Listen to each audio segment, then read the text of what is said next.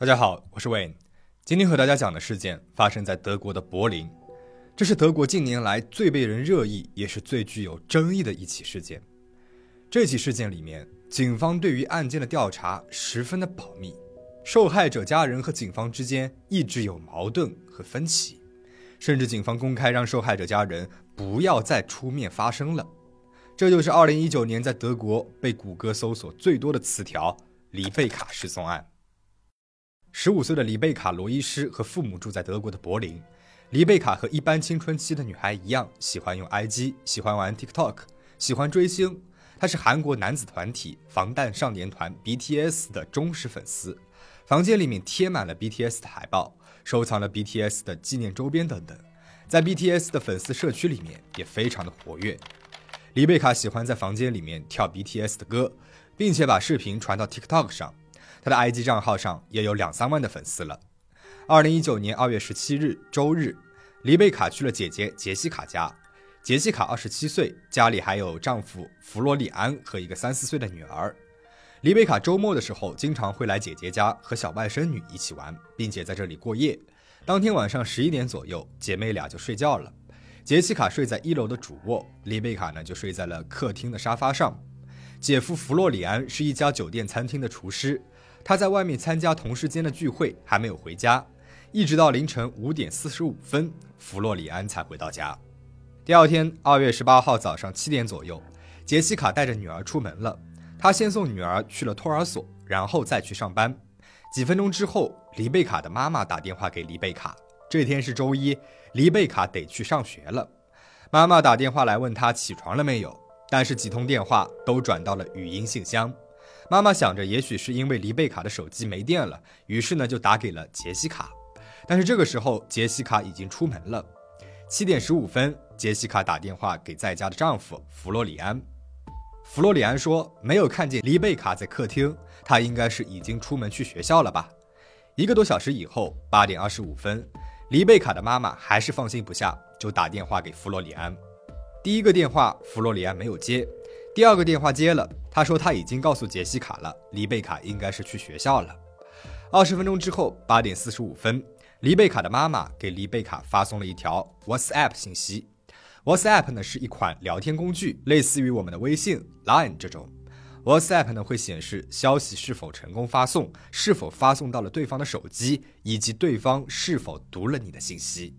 黎贝卡妈妈发送过去的这条信息显示是已经发送到了对方的手机，但是对方没有读信息，这说明在八点四十五分，黎贝卡的手机呢是开机的。如果是关机的话，是不会成功发送到对方手机上的。但是 WhatsApp 是可以关闭已读回执的功能。所以这个未读状态，不知道是黎贝卡关闭了功能，还是真的没有被读。到了晚上，黎贝卡还是没有回家。学校打电话到家里面来说，黎贝卡那天没有去上学。难道黎贝卡一声不吭的就消失了吗？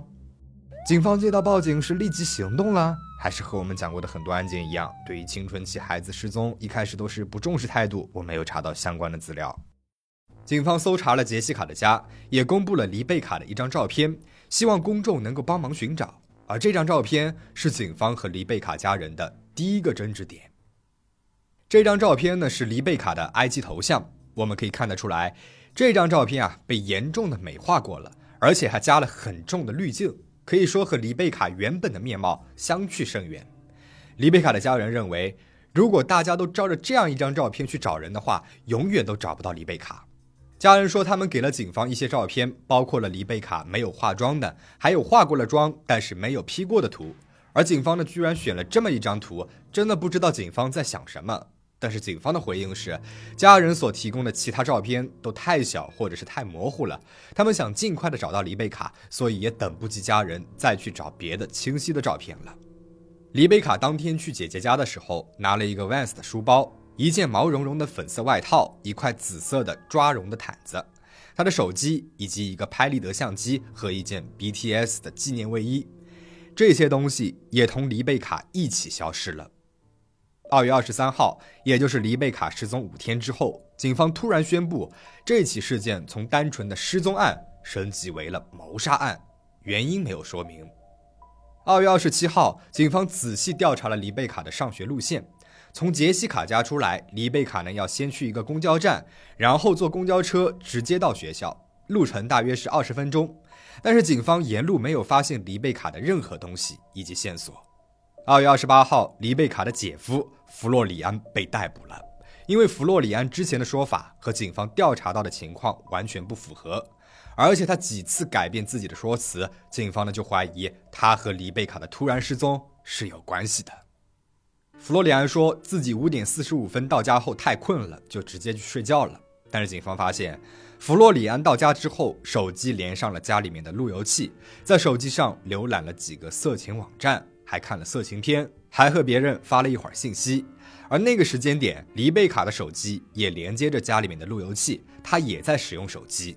七点十五分，弗洛里安电话里跟杰西卡说黎贝卡不在家，但其实那个时候黎贝卡还在家。因为警方调查后发现，七点四十六分，黎贝卡的手机还连着家里面的路由器，还登录了 WhatsApp，给朋友发了一个自拍照。照片里面，他穿着 BTS 的那件纪念卫衣，妆发齐全，看起来好像要出门。朋友呢是回复了消息，但是没有收到黎贝卡的回复。注意啊，弗洛里安和黎贝卡是单独在家里面一段时间的，俩人都在家，俩人都醒着。弗洛里安为什么说黎贝卡不在家呢？难道是弗洛里安没有看到黎贝卡？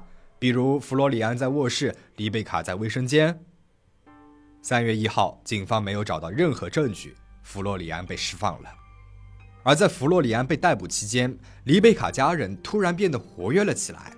黎贝卡失踪之后，家人们并没有公开在媒体或者是网络上寻求帮助，也没有怎么露过面。但是弗洛里安一被逮捕，家人们就开始频繁的接受采访。在公众面前发声，在自己的社交媒体上发布状态，说他们百分百相信和支持弗洛里安，弗洛里安不会伤害家里面的任何一个人，还说因为警方把怀疑都放在弗洛里安头上，这样会错失真相的调查。不过警方这头呢，还是继续调查深挖弗洛里安和失踪案的关系。三天之后，二零一九年三月四号，警方以紧急谋杀嫌犯的罪名逮捕了弗洛里安。弗洛里安有一辆覆盆紫色的雷诺车。黎贝卡失踪那天早上，也就是二月十八号的早上十点四十七分，弗洛里安的这辆汽车开在了 A 幺二高速公路上，方向是去往波兰。而弗洛里安之前告诉警方的是，这个点他正在家里面睡觉呢。二月十九号晚上十点三十九分，路面监控又拍到了弗洛里安的这辆车子开在了 A 幺二高速路上，还是朝波兰方向。这两次出门，弗洛里安并没有和警方提起过。弗洛里安是最后一个和黎贝卡单独待在家里面的人，他跟警方说的话前后矛盾，还故意隐瞒了这两次出行。公众呢也认同警方的说法，认为弗洛里安嫌疑最大了。但是黎贝卡的家人还是一直接受采访，在公众面前为弗洛里安说话，说他们知道弗洛里安的这两次出门和黎贝卡的失踪并没有关系，因为弗洛里安的车子颜色很显眼。警方呢就把这些信息公布了出来，希望有人能够提供线索。有人称在吕贝瑙附近看到过弗洛里安的车子，这个地方呢有一片森林，警方猜测这里就是弗洛里安的抛尸地。于是警方派出了二十多个警员，带着警犬对这片区域展开了地毯式的搜查。在森林里面发现了一串汽车轮胎印，警方没有透露这个轮胎印是不是弗洛里安车子的，除了轮胎印，什么也没有发现了。之后，搜索呢就延伸到了距离这里十点三公里的沃尔奇西湖，但同样是一无所获。警方把这一带的湖泊和树林都彻底的搜查了一遍，还是什么都没有发现。与此同时，对弗洛里安的审讯也在进行当中。弗洛里安终于是招了他这两次出门的原因了。他说，那天早晨他出门呢，其实是去买违禁药品的。发现黎贝卡失踪之后，因为担心家里面的人怀疑，他就第一时间跟家人说明了这个情况，不跟警方说是担心被指控买违禁药。第二次深夜出门是因为他前一次出门把结婚戒指给弄掉了。他第二次出门呢是去找结婚戒指的。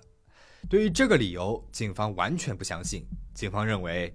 如果他第一次是去买药的，怎么会这么凑巧的把结婚戒指给弄掉了呢？即使戒指丢了，怎么会到第二天晚上才发现呢？警方认为他很有可能是在抛尸的时候丢了戒指。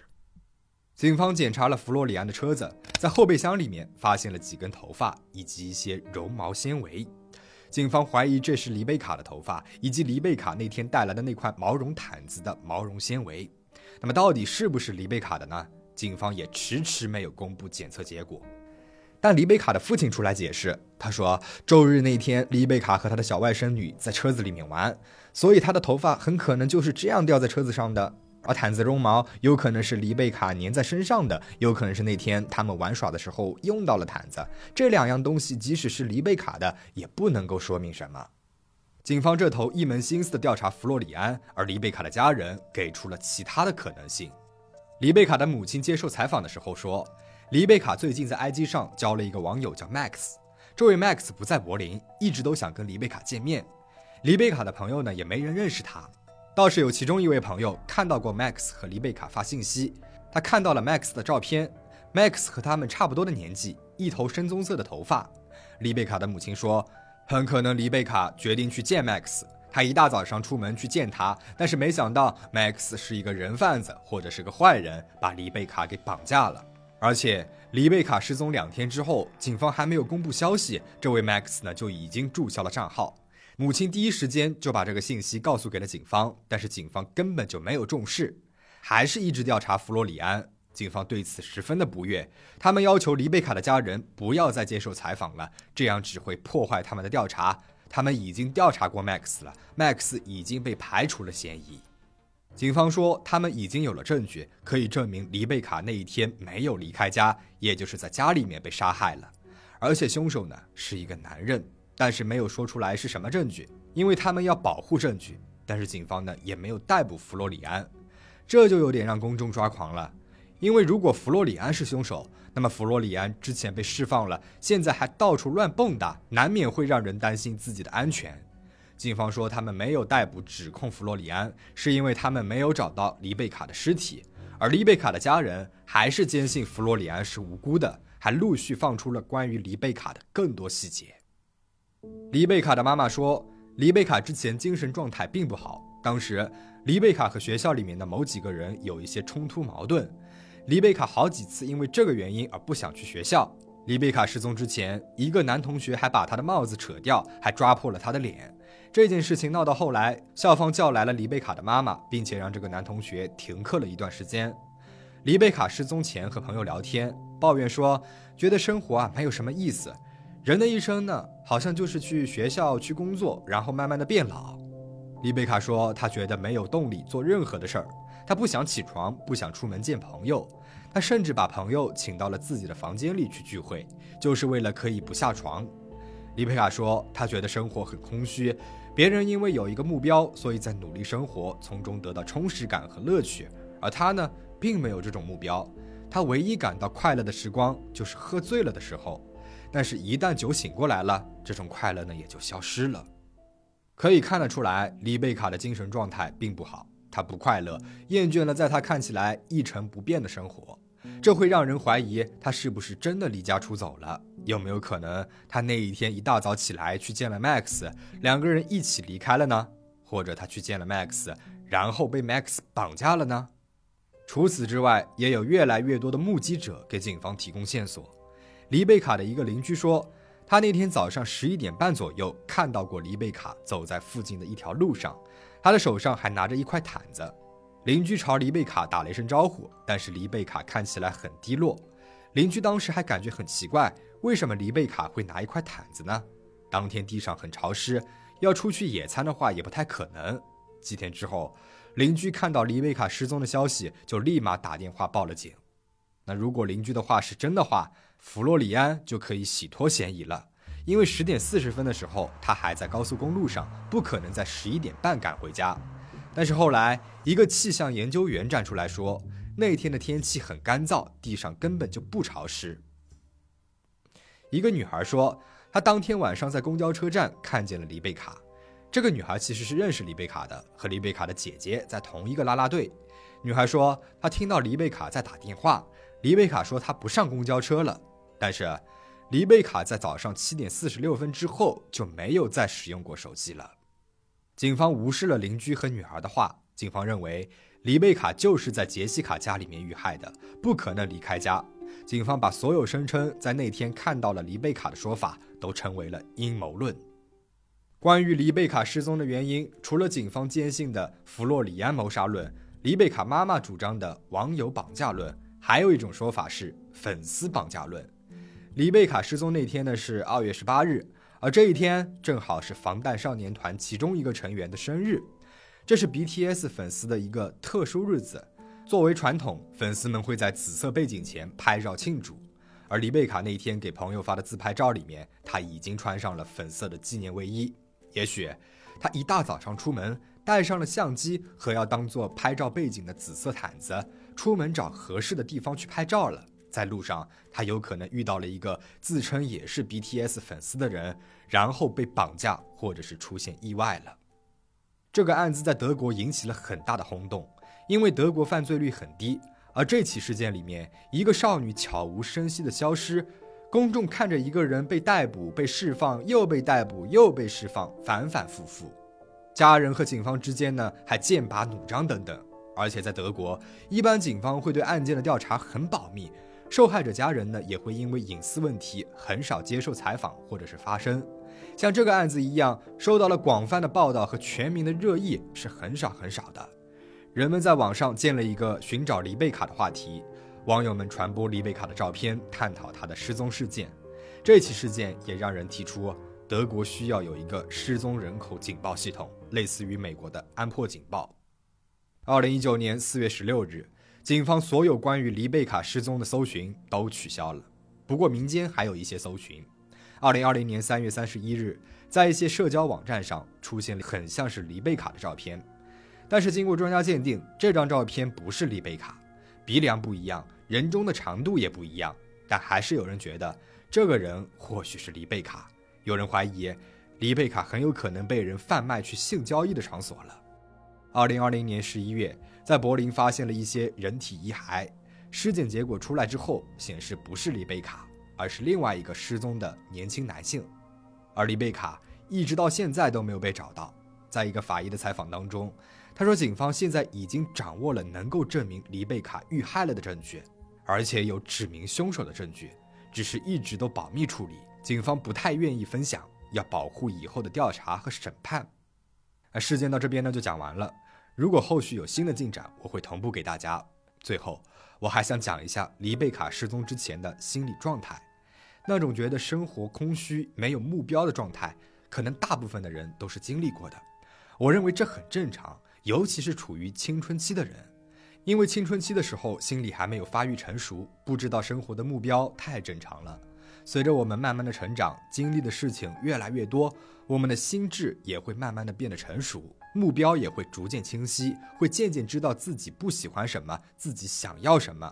有的人呢很幸运，从小就目标明确，并且为那个目标奋斗终身；有的人呢可能是大学的时候确定了自己想要做什么。而也有很多人可能是毕业很多年，走了一些弯路，才会逐渐知道自己想要做什么。如果你也处于这样的状态之中，我觉得不用焦虑。每个人都有自己的 time zone，做好眼下的事儿保持学习和提高自己就可以了。也不用担心未来要做的事儿呢和现在不一样因为请相信你现在提高的技能总会在未来的某一个时间帮助到你。最后请大家保持警惕保持安全我们下期再见。